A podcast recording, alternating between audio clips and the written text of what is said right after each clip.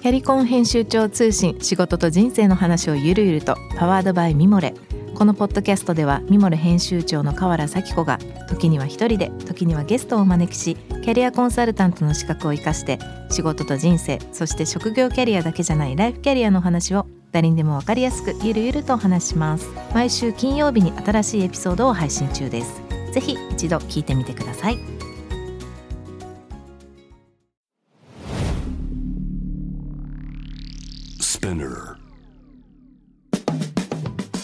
ナビゲーター中道大輔です。Vision to the Future with Forbes Japan このポッドキャストは物こと人の魅力を引き出すことで日本のカルチャーの価値を再定義し世界と共有するコミュニティプログラムです。 Forbes Japan Web とは記事として連動し音声では SPINEAR を通じて主要リスニングサービスにてお聞きいただけます。 Forbes Japan Web は概要欄のリンクからチェックしてください。番組の Twitter、インスタグラムアカウントは VTTF アンダーバーコミュニティです。ぜひぜひそちらの方もフォローをよろしくお願いいたします。さて今回もですね前回に引き続き斉藤純一さんをお迎えしてお届けしたいと思います。よろしくお願いします。よろしくお願いします、はい、あの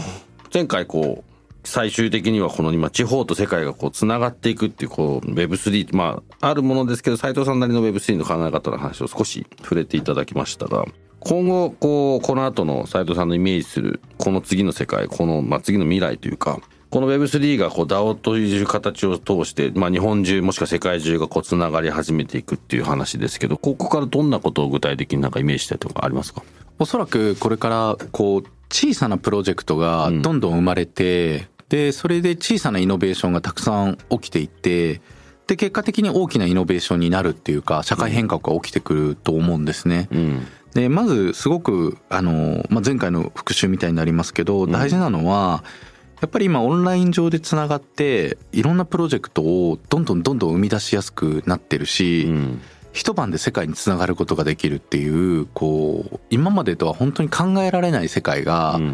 当たり前に安くしかもあのスマートフォンでワンクリックでできるっていうような時代になっているっていうことがすごく重要で、でそういう意味では一個は既得権益の崩壊みたいなのは、こんな言っていいか知らないですけど楽しみです、ね、起きてくるんじゃないすごいそれは期待してるから思いますし、うん、で既得権益が崩壊したところにイノベーション社会をより良くするイノベーションっていうのがどんどん起きてくると思うので、うん、そここそがなんかこう DAO とかのすごいチャンスで、うん、もうどんどんどんどんちっちゃいプロジェクトをつながって生み出していって、まあまた解散してまた別の人たちとつながってやっていけるじゃんっていうような、まあそういう未来が待っているかなっていうふうに思ってます。うん、で、僕、まあ地方創生 DAO っていうオンラインサロンをやってて、うん、3つの価値観のアップデートを考えてるんですけど、うん、それはお金、働く、生きるなんですね。で、お金っていう観点で言うと、これまでってみんなお金をすごい追いかけてきたんだけど、これからはやっぱりお金が自分たちの後についてくると。要するにワクワクすることを、DAO 的にどんどんやってきたら、お金ってついてくるよねっていうふうにもうまさにそうなってるんですよね一部の人たちには。で働くっていうと、まあ、あの今回のコロナみたいなのもありましたけどリモートワーク、うん、世界中どこにいてもあの関係なく働けるっていうところがすごく重要くなってくるし、うん、最後生きるっていうと、うん、ウェルビーイングですよね、もう本当にこれまで終身雇用で一個の会社でずっと働き続けて、上司がどんなに辛い人でも働き続けなければならないっていう、ハフトゥーにまみれた世界から、こう自分がやりたいことができるこのモントトゥーに満ち溢れた世界に変わってくるんじゃないかなっていうふうに、僕はその価値観がどんどんアップデートされていくんじゃないかなと思ってます。今の話で言うとそれ全部、全部ですけど、変えなきゃまずいですよね。例えば、最後のウェルビーイングの話なんかも、まあ、この番組にもピックアップした記事にあったんですけど、やっぱ日本最低ラインにいるわけですよ。うん、その特に主要国の中で言うと。で、まあ別に他国なり他と比べてどうこうっていうのはまあ人によって多分考え方も違うし見え方違うのでまあだからどうなんですけどただ今ちらっとおっしゃったようにこう全然楽しくないみたいな例えば仕事っていう意味で言うと仕事が楽しくないって僕いつも思うんですけどタクシータクシー乗るじゃないですか。タクシー広告乗ると大体こう、まあビジネス系の、まあいわゆるこうテレビ的なそのね、スクリーンの中で広告があって、はい、どの、どの、まあ広告も会社がダメなところで、それをなんとかする、こう、アプリです。みたいな、なんかその、ベースの会社がすごいダメなとこっていう前提なんですよ、すべてが。うんうん、だから、こんな、こんなところそんなそんな仕事どうしてみんなやりたいと思ってんだろうって。だから全然その、今の働き方もそうだし働くこともそうだしまあ、生きることってほとんど例えば人生の中でもしくは1日24時間の中で会社なり働いてる時間って少なくとも、まあ、そのうちの8時間ぐらいあるわけじゃないですか。寝てるのと同じぐらいの時間。そこが楽しくなかった。絶対楽しくないの生きるのってすごい疑問で疑問っていうかもう変えなきゃダメだよねって思ってること多い。あれ僕あのタクシー乗ったら秒でピッて消すんですけど。わかりますわかります。俺も。あのー、あれってああいう風にせねばならないとか、うん、みんなああなってるんだよねっていうのは結構こう思い込みをすり込んでるような気すらしますよね。うんうんで、まあ、さっきのまた DAO に戻っちゃうんですけど今もう DAO ブームなので、僕の頭の中 DAO だらけなので、あのそういう意味ではもうああいうのをやめちゃって、うん、あのなんかプロジェクト作ろうとかっていう今副業とかもすごく認められているところもありますし、そういうふうにやっちゃおうっていうような発想に変えていくっていうことが結構すごい重要なポイントだと思いますね。なんかその僕ねこれも話してるんですけどメディアの責任むっちゃ大きいと思っていて、うんうん、結局、まああのまあ、広告もあるしメディアとすればそれでこうある種洗脳してるわけですよきっと世の中を。で、まあこれ、あの、まあいろんな例えで話しますけど、僕はずっと、まあフットボールが好きで、サッカーが好きで、今なんかワールドカップやってて、日本代表がなぜ本気で強くならないのかって言ったら、絶対に日本のメディアがいつまで経ってもアイドルとかを出して、もうなんかすごいふざけた報道しかしないから 強くなんないと思うんですよ。これなんでかっていうと、まあ、僕ずっとロンドン育ててこう BBC がもう毎週毎週こう、まあ、マチョダデーっていうね、あの、本気で真剣にそのプレミアリーグのサッカー分析して話して、それを僕らは一フットボーラーとして、この子供の頃から見て、自分で勉強して、自分のプレーにアプライして、っていうのを繰り返してるわけですよ。だから、選手にね、申し訳ないと思うんですね、あのメディアの捉え方が。同じようなことがあってさ、結局今日本のメディアどこもすごいこう、なんだろう、一番下の人に合わせなきゃいけないっていう考え方と、で結果的にそうすっごいこう、幼稚なことばっかり言ってる気がするので、まあこれもまあ ある種メディアの一つですけど、だから僕としてはそうならないようにすごい気をつけてやりたいって勝手に思ってやってるんですけど、すごいそこがねだからメディアのまあ問題点はちょっと僕の中では大きなポイントだなって思ってます。うんうんうん、なんかすいません勝手な。いやいやあの多分あのフォーブスってあのポジティブジャーナリズムみたいなこと言ってて、うんこうポジティブなものをどんどん捉えていこうっていう感じ。はい、あフォーブスはそういう意味だと別ってことです 一応そうしようかな。あのまあまあそれ冗談ですけど、うん、あのまああの厳しいメディアの時ほど伸びるみたいなんとかもあるとも思うし。やっぱりその最近えっと、本漫画が結構流行っていて、うん、あのサッカーにあの乗じた漫画がいろいろヒットしてるんですけど、その中の一個でもっと自分のエゴを出していくことがすごい重要だって言ってて、でエゴって検索すると僕らに今エゴっていうと結構悪いものって思うじゃないですか。エゴって実はなんか全然悪いものではなくって、こう欲であったり欲求であったり、思いであったりとか、本来人間が持ってるものなんですけど、なんか日本の文化自体がそのエゴっていうものがこう良くないものだっていうふうに思われてると思ってて、うん、僕はこれからその また DAO 的な感じになるけど DAO につながるっていうのはエゴイストになれっていうのはむちゃくちゃ言いたいですよね、うん、もうどんどん自分のエゴを出してどんどん自分のやりたいことをやってどんどんこう自分の作りたい世界をちっちゃくてもいいから作っていこうっていうところが結構重要で、まあそういう意味ではあの、日本代表サッカーも大好きで、もう絶対見てるんですけど、あの、本田選手のようなね、エゴイストみたいな人がいっぱい生まれてくれば、どんどんどんどん良くなってくると思うし。それってビジョンがないとエゴってできないですよね。そうなんですよ。まさしくそうですよね。だって AC ミランで10番を持って、フリーキックを他の海外選手とこう取り合って俺が蹴るんだっつって、で、決定決めるんですよ。うん、最高じゃないですか、うんね、自信がなきゃできないですよね。サッカーの話しますとずっと止まらなくなるぐらい喋れますけど。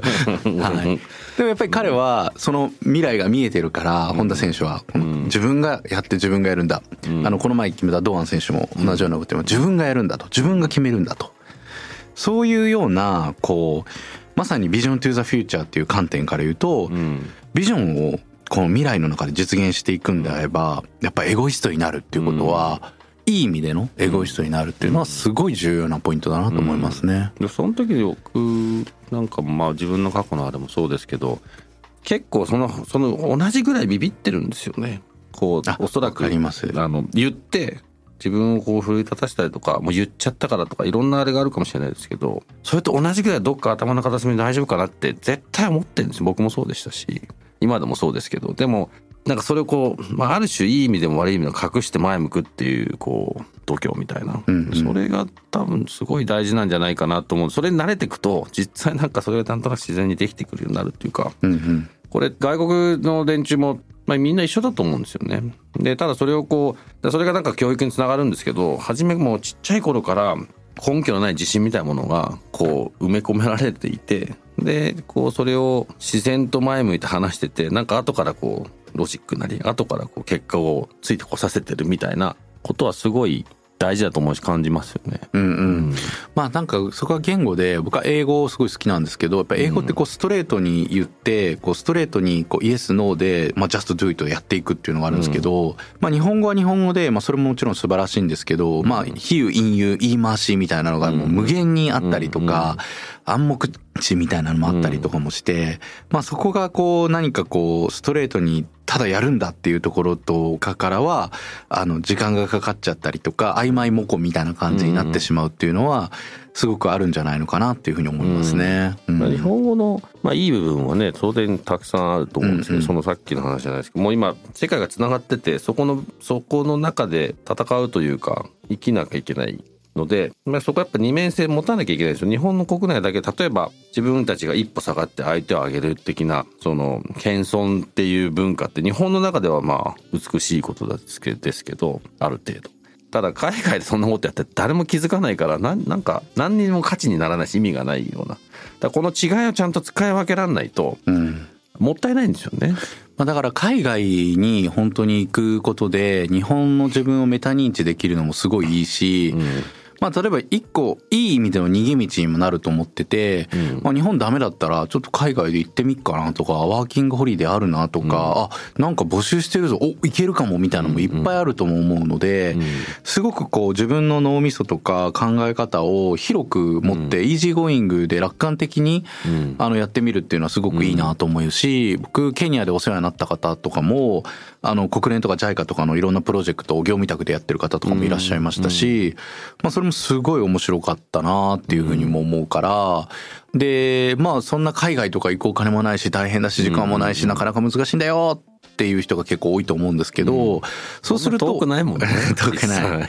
でオンライン上で本当にまさにつながることもできるし、まああの僕のやってる DAO 以外でもオンラインコミュニティでいっぱいあったりもするので、その中で誰かとゆるくつながるだけでも全然違うと思うし、最近僕絵本も作ったんですけど、なんか結構いろいろやってますね。えはい。その絵本もあのーまあ、クリエイティブな仕事がやっぱりずっとやってたので、それをやっぱり自分の want to を取り戻したいと思って絵描いたり音楽作ったり絵本作ったりしてるんですけど、うん。その絵本を作ってるのも絵本お願いしてるのもあのツイッターで出会った人なんですよ。ん。でもツイッターで出会って実際に会う前に仕事発注して、うんうん。でその方コピーライターなんですけど、うん。すごく絵が上手で、うん。もうその絵に惚れ込んで、うん。あのその方と今絵本を作ったりとかもしてるんですね。うん。それが僕のあの日常でのまああのすごくマネジメントワークみたいな辛いなっていうところからのうん。一個の発散にもなってるし、うんでここで絵本を作ることで、まあ、僕自身コピーライティングのスキルみたいなものすごい彼女から勉強させてもらって、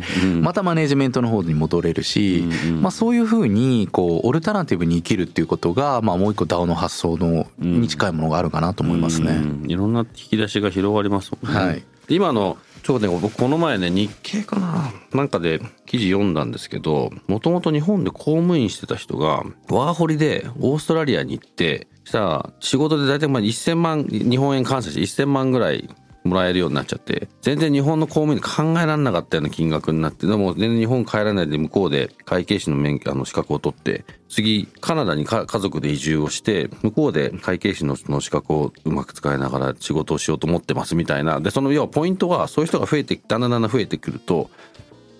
要は日本からどんどん人がいなくなってしまうんじゃないかっていうのがまあ記事のポイントだったんですけどそれあのさっきの自分たちの価値の話とすごいつながってると思っていて日本の価値が要はお金をもらえるっていうもしくはこともそうだしその給料のレベルもそうだしそれってもうさっきのもうまたつながりますけどそのケニアから見た時にも日本の価値が下がってる安いとこっていうような状態全部つながってるんですよね。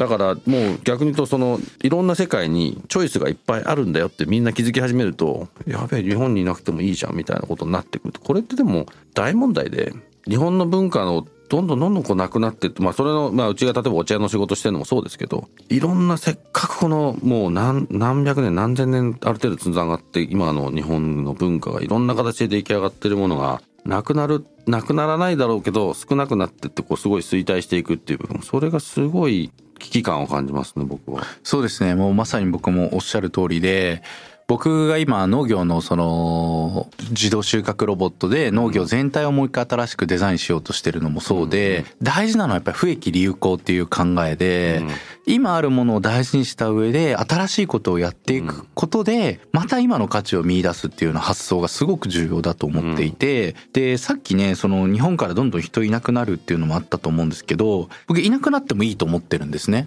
で、大事なのは、いなくなった後にまた帰ってこればいいとも思うんですよ。で、えっと、僕らのいる新富町っていう本当人口1万6500人ぐらいの町も、帰ってきたくなる町づくりっていうのをやっていて、で子どもたちが帰ってきたくなる街で誇りを持てるような街づくりを僕ら大人はやっていこうっていうところでさまざまな施策をしてるんですけど、まあ、そのうちの一個であの書道家の武田壮雲さんにあの街のロゴも書いてもらって子どもたちの通学路のところにドーンと看板貼ってるんですね。で子どもたちはすごい人口が小さな町に生まれたにもかかわらず、まあ、日本を代表する書道家の書を毎日見ながら通勤できるとかっていう風な部分とか。そういうふうにこう一回離れていってもまた戻ってくる、まあ、そういうようなこうオルタナティブな生き方を学ぶっていうことも、これからの生き方っていう上でもすごい重要かなと思いますね。大事ですよね。いいですねその子たちは多分おそらく何も気づいてないかもしれないですね知れない今は。はい、そのうちでもあれあれ何だったんだっけみたいなところからねなんかこう自分たちの街に対するプライドみたいなところに多分きっとねつながっていったりもするでしょうし。うんなんか町長みたいな活動されてますね。いや、まあ、そんなことないですよ。そんなことない。町長と一緒に仕事はさせてもらってますけど、まあ僕のボスが町長でもあるので。ああ、そういうことですね。はい。で、町長がやっぱ帰ってきたくなる街づくりというまさにビジョンを掲げて、で、僕らはそれに対して何ができるかっていうアプローチを、こう、日々繰り返しやっているっていうような状況ですね。素晴らしい町長ですね。そうですね。まあ、それこそ、まあ、町長のビジョンというか、はい。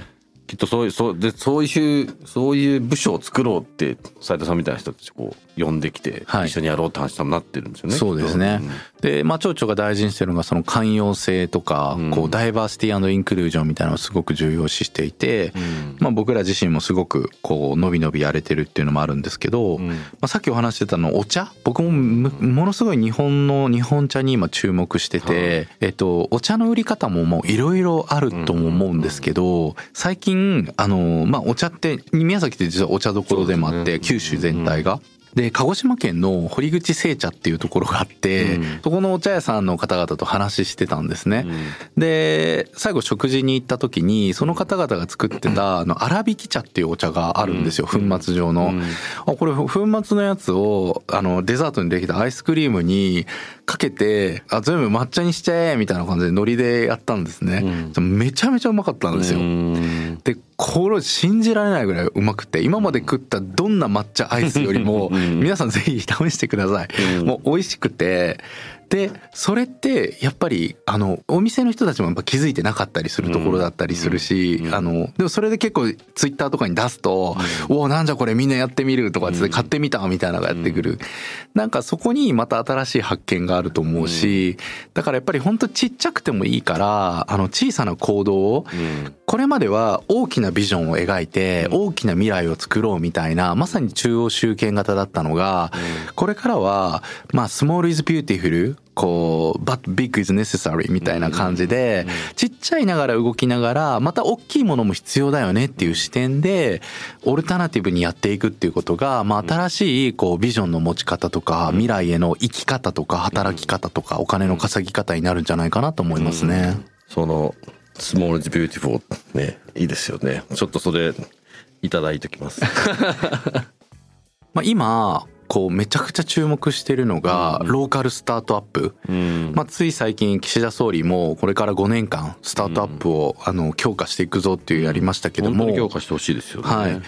で、僕はそのスタートアップにローカルを掛け合わせたものが、ものすごい可能性があると思っていて、うん。それはもう第一次産業かけるテクノロジーが今遅れてるからなんですよね。DX 化が。うん。なので、我々のその自動収穫ロボットを使った、まあ新しいスマート農業を作るっていうことは、あの、すごく僕も気合い入れてやっていますし、うん。その、アグリストっていう自動収穫ロボットの会社をやって、うん。本当にちっちゃい町のちっちゃいベンチャーながらも、うん。あの9社ぐらいから、えっと、いろんな投資会社等等から出資もしていただいてますし、えーフォーブスアジアハンドレットに選んでいただいたりとか、CNN に取材していただいたりだとか、えードバイであったりセスであったりいろんな展示会に呼んでいただいたりとかして、うんあのつい先日発表になったのもあのセスでのイノベーションアワードっていうのを受賞させていただいたりとか、もう本当に狙って取れるようなものではない、ん。あの農林水産大臣ロボット大賞とかもいただいたりとかもして、あのーもう本当にあの他に受賞された方々はもう名だたる大企業の中に人口1万6500人の小さなスタートアップが並んでるような時代になってるっていうふうに思っているんで、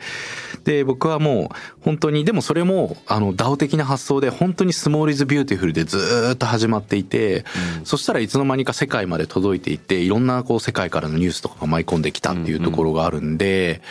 あのーまあ、本当にこう最初から話してる、先週から引き続き話してる内容になると思うんですけど、本当にちっちゃくてもいいから小さな行動をするっていうことが、あの、すごく大きなイノベーションとか大きな未来への変化につながるなっていうふうに思ってる今日この頃です。そうですよねなんかあのみんなこのリスナーの人たちもそうでしょうし、まあ、僕自身もそうですけど、まあ、なかなか大きいことを、まあ、言ったりも必要だし考えなきゃいけないことも必要ですけどやっぱこうじゃ明日今日ね今日明日っていう、まあ、この本当に一歩一歩踏み出していかないと何にもその先にはねいけないので、まあ、その結果多分まあ斉藤さんの場合はもうそれがすごいことにもなってますけどただその小さな一歩を、まあ、それも地方からまあたまたま地方っていう方が僕は正しい気がするんですけどなんかそのいろんな人たちが日本中もしくは世界中のまあ本当に家に考えてそのアイデアがあってビジョンがイメージできた瞬間に一歩踏み出せるような状況はまあ、まあ、あるので、うんうん。どんどんどんどんそれを形にしていくこうなんだろうななんかその一歩を踏み出してもらいたいですよね。それをサポートするってことが、まあ、例えば国だったら国でやんなきゃいけないけど、うんうんうん。それがどんどんどんどん広がっていくとまたまたそれはそれで違うつながりができるなと思います。そうですね。今本当にこう、いろいろつながれる世の中になってるなと思ってて、うんあの例えばあのツイッターであのフォーブスの藤吉さんという方がいらっしゃるんですけど、藤吉さんなんかもう多分このラジオの聞いた感想をツイッターで藤吉さんにメンションをつけて送ったら、むちゃくちゃ喜ぶと思うしそうですね。で多分すぐ僕のところ連絡来て「斉藤君こんな連絡来たよ!」とかって言って、うん。ちょっとご飯食べに行こうみたいな感じになって、でもう中見さんも一緒になってもうみんなでご飯食べに行って、ほ今度あんなプロジェクトやりませんかみたいなとかも面白いと思うし、この前あのフォーブスのウェルビーイングのイベントで大宮エリーさんという方と一緒に対談させていただいたんですけど、でその後エリーさんともすごく仲良くさせていただいて、で実際にエリーさんのやってる奄美大島の作品をみんなで見に行ったりとかしたりとかして、まあそういうふうにこう本当にちっちゃな出会いちっちゃなものがこう僕はあの人生を変えるのは運と縁だっていうふうに思っていて、こういうふうにラッキーで出会えたものをこのご縁に変えていく末永くつながるご縁に変えていくっていうのはその運と縁に対してしっかりそれをこう認識できてるかっていうところがすごい重要だと思うのでつながるって言ってあここでつながったっていうふうにそれでまあ終わってまた出会うこともあるんですけどあのまあデジタルの業界とかテクノロジーの業界に生きていながらあの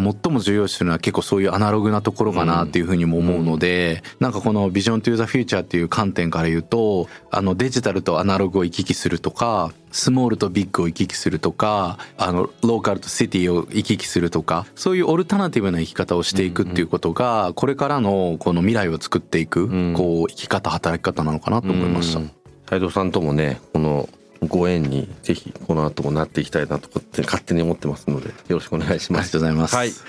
ということで、え2回にわ,、ね、わたっていろんな話聞かせていただきましたがまたちょっともしかしたら違うところでもう少し違う話を聞きたいなとも思いますが本当にどうもありがとうございました。ありがとうございました。Spinner. 中道大輔がお送りしてきました Vision to the Future with Forbes Japan いかがでしたでしょうか、えー、前回ね引き続き今回も斉藤さんといろいろとお話をさせていただきましたが何でしょうこうすごく共感することがたくさんまああのねもともとウェブというかいろんなところの記事とかでは拝見してましたがあのまあ話してみてもうちょっと本当に仕事とかそうですねなんか人としてももうちょっとこう違うところでこの番組以外のところでいろんな話をもっと聞きたいなと思いましたしちょっといろんなことを教えてもらいたいなと思いました。またあの最後に話しましたけど僕としては是非これを単なる番組のゲストではなくてご縁に、ね、変えたらいいか変え,、ね、変えていかなきゃいけないなと思いますし是非そうさせていただきたいなと思います。えー、このゲストトークはですね、えー、毎週月曜日に配信されています、えー、同時に「フォーブジャパンウェブにて連動したコンテンツが公開中です。またショートコンテンツ Vision to the Future Stories と題しまして毎週水曜日金曜日日曜日に Forbes Japan よりピックアップしたニュースもお届けしております。スピナーのほか Spotify、Apple Podcast、Amazon Music などでお楽しみください質問感想は番組の Twitter アカウント BTTF アンダーバーコミュニティにお寄せください。Vision to the Future with Forbes Japan 次回もぜひお楽しみここまでのお相手は中道大輔でした。